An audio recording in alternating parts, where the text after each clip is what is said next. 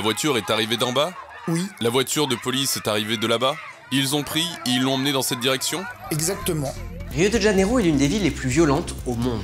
L'an dernier, plus de 5000 personnes y ont été assassinées, notamment dans le cadre de la guerre entre les narcotrafiquants et la police. Les bavures policières ne sont pas rares, et pour dénoncer les abus des forces de l'ordre, nos observateurs les filment et amènent ces vidéos à la justice. Notre journaliste Corentin Beignet est parti à leur rencontre. Fuck me, fuck me, fuck me. Está. Trois adolescents plaisantent, un soir d'été, dans une favela de Rio. Soudain, celui qui filme se met à courir.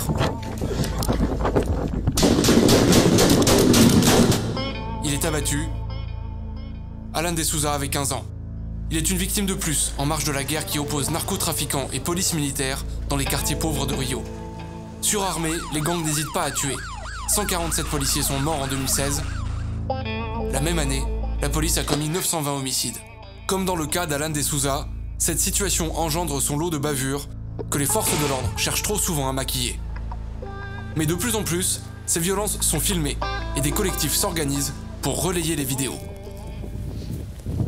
Bonjour Guillaume, Olá. vous êtes notre observateur ici à Rio. Vous avez euh, signalé à plusieurs reprises à notre rédaction euh, des vidéos prises par des citoyens qui montrent les abus euh, commis par la police dans les favelas. Oui, il y a beaucoup de vidéos qui montrent ces abus policiers, et c'est un problème très grave que nous essayons de dénoncer. donc, vous êtes le responsable d'une application DefeSap qui permet de recenser euh, ces vidéos et de les apporter à la justice. Vous nous montrez un peu comment vous travaillez, on va voir vos locaux Ok, allons-y. Ok. Depuis 2016, l'application de Guilherme permet aux habitants de Rio d'envoyer les vidéos de violences policières qu'ils filment ou souhaitent partager. Ça, c'est notre équipe. Diego, Jack, Lana et Nadine.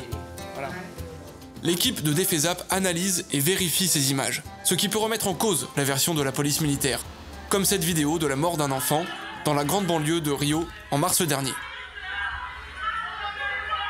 Ici, il y a un enfant qui a reçu un tir dans la tête. La trace de sang et la position du corps indiquent que le coup est parti dans cette direction. Si vous regardez bien au fond, on voit les policiers entrer dans la favela, dans la même direction que celle du tir. Regardez, des policiers sont en train de rentrer, un autre en train d'arriver ici. On peut donc avoir des soupçons sur leur rôle. Ce dossier a été classé de façon sommaire, sans que la police ne soit inquiétée. Vu la gravité de la situation, nous avons demandé la réouverture de l'affaire. Ça va se faire, mais c'est très lent. Certaines vidéos permettent même d'identifier directement les policiers. Ce jeune, Igor Silva, a été tué. Selon la police, il aurait été secouru en vie.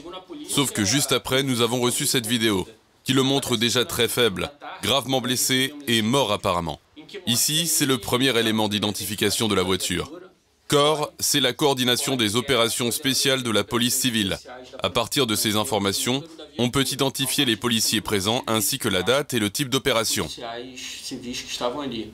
La police affirme qu'Igor Silva appartenait à un gang, mais ce n'est pas vraiment le profil qu'il montrait sur les réseaux sociaux. Et qui vous a envoyé cette vidéo? Cette vidéo a été envoyée anonymement de la favela de Marais. Defezap reçoit des vidéos sur son site web, mais surtout par WhatsApp, application très populaire au Brésil. Plus de 200 vidéos ont déjà été traitées par l'équipe de Guilherme, dont celle de la mort de Jonathan, un adolescent noir de 16 ans, l'été dernier au Morro do Borel, une favela de l'ouest de Rio. Le lendemain, notre observateur nous emmène sur les lieux du drame. Bonjour Diego. Cara. Beleza? Ici, c'est le quartier où vous vivez. Euh, L'été dernier, vous avez été témoin euh, de l'assassinat d'un jeune homme et des manifestations qui ont suivi, c'est ça? Il est venu ici pour voir sa copine. Mais selon la version officielle, les policiers ont confondu un sac de popcorn sur sa moto avec un sac de drogue et ils l'ont assassiné. Vous nous montrez où ça s'est passé C'est juste là en contrebas, je crois.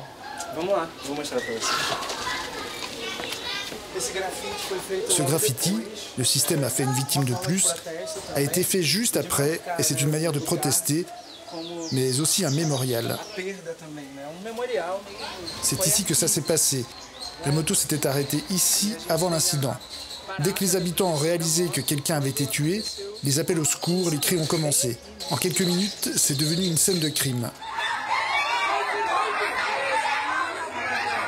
Un habitant filme la scène, la police ne prend pas la peine d'appeler les secours et embarque le corps de Jonathan dans une voiture. Alerté sur le groupe WhatsApp du quartier, Diego se rend sur place.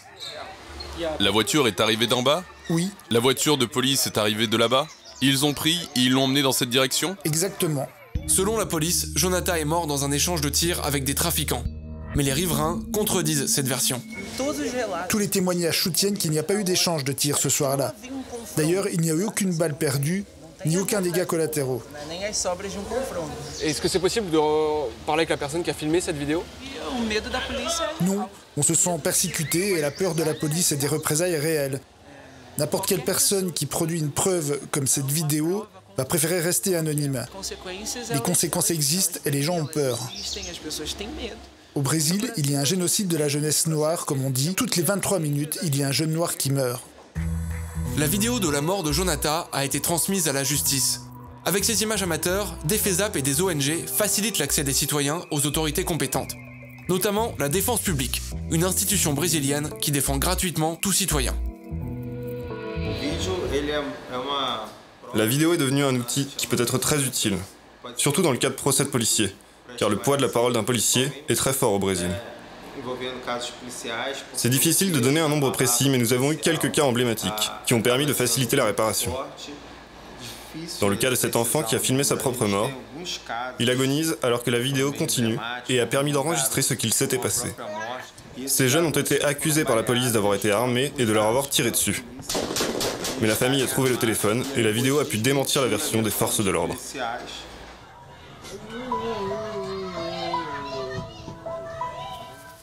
Mais pour qu'une vidéo serve de preuve, il faut avoir certains réflexes.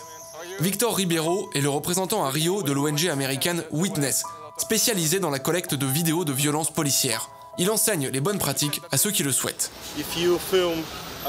Si vous filmez ce monument historique, par exemple, tout le monde le connaît. Tout le monde passe tout le temps ici. Donc, c'est comme si vous mettiez une preuve de votre localisation directement dans votre vidéo. Sinon, vous pouvez aussi filmer le panneau du nom de la rue, si vous voulez bien prouver que cette vidéo a été filmée ici. Si vous filmez une scène de crime avec plein de balles et du sang sur le sol, par exemple, vous devez filmer près du sol pour montrer des détails, mais aussi filmer toute la scène pour montrer justement qu'il y a plein de balles au sol. Vous pouvez filmer près des policiers, leur visage, leur matricule, pour savoir si c'est un commandant ou un capitaine, par exemple. Vous pouvez montrer leurs armes en détail, etc. Victor nous emmène dans le local de Witness. Nous y retrouvons l'un de nos observateurs, Raoul Santiago. Raoul est membre du collectif Paporeto, qui documente la violence policière dans une des favelas les plus dangereuses de Rio, le Complexo do Alemão. Et là, depuis le mois de janvier, la violence policière vire carrément à l'occupation. Ça, c'est une des maisons qui a été le plus longtemps occupée par les policiers. Et on peut voir les trous faits pour faire passer les fusils, en permanence pointés vers l'extérieur. Sur cette photo, la maison est criblée de balles. On a écrit Une guerre contre les drogues, vraiment? Si c'est une guerre contre les trafiquants de drogue, pourquoi y a-t-il tant de conséquences sur les habitants A consequência para o morador é essa daqui. Paporeto a également pris en photo une tour installée par la police et même des bouteilles remplies d'urine laissées par les forces de l'ordre dans certaines maisons.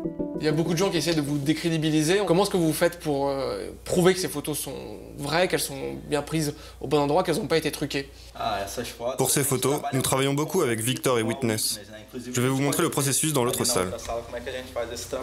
Pour que la photo fasse office de preuve, l'un des aspects les plus importants, c'est de s'assurer de bien conserver le fichier originel. Il y a des programmes pour ça, comme ce site Metapix. Télécharge la photo et tu as toutes les informations qu'elle contient. L'une des plus importantes, pour qu'une image soit une preuve, c'est la date et l'heure de sa création. Si vous regardez ici, il y a écrit date de création. Le fichier a été créé le 22 avril 2017 à 13h14. Avec ça, on peut s'assurer que le fichier n'a pas été modifié et la photo peut être vérifiée par un juge ou un expert. Les activistes développent également la retransmission en direct sur les réseaux sociaux, un nouveau moyen de certifier l'heure et le lieu d'une vidéo. Ces preuves sont essentielles, car la déstabilisation est permanente.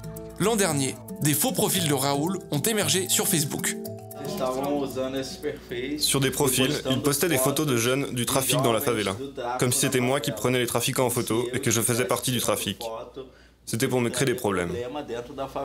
Witness a contacté Facebook, les profils ont été supprimés et Raoul a désormais un profil certifié. En 2008, l'État de Rio a lancé une politique dite de pacification pour nettoyer les favelas des trafiquants.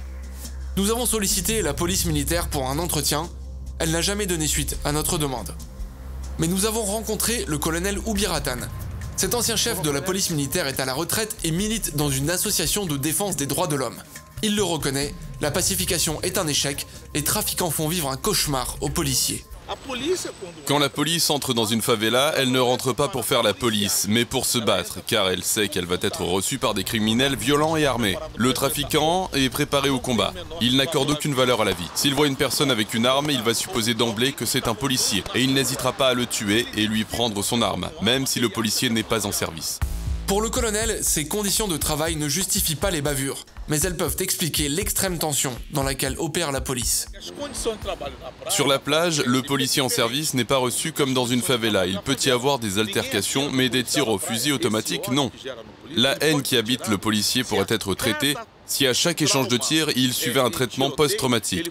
Mais ça ne se fait pas à cause de la nécessité d'avoir toujours plus d'effectifs sur le terrain pour combattre les trafiquants. C'est très bien qu'il y ait des vidéos qui montrent les abus de police car ça facilite les sanctions et l'émergence de la vérité. Ça permet de donner l'exemple à d'autres policiers, qu'ils se rendent compte qu'ils peuvent finir en prison. Alors pourquoi le policier continue-t-il? S'il sait que la vidéo peut être envoyée instantanément ou même être en live? Eh bien, il le fait parce qu'il a peur. Les vidéos des bavures policières contribueront peut-être à changer les mentalités. Mais nos observateurs sont unanimes, le chemin sera long. Beaucoup de Brésiliens approuvent les méthodes de la police et le pays reste marqué par une culture de la violence héritée de la dictature militaire. Il faudra continuer à manifester et à filmer pour qu'au moins l'impunité ne prévale plus.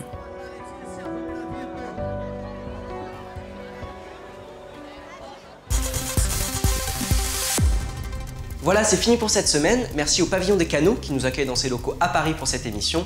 Et n'oubliez pas que vous pouvez nous contacter via nos réseaux sociaux dont les contacts s'affichent à l'écran. A très bientôt.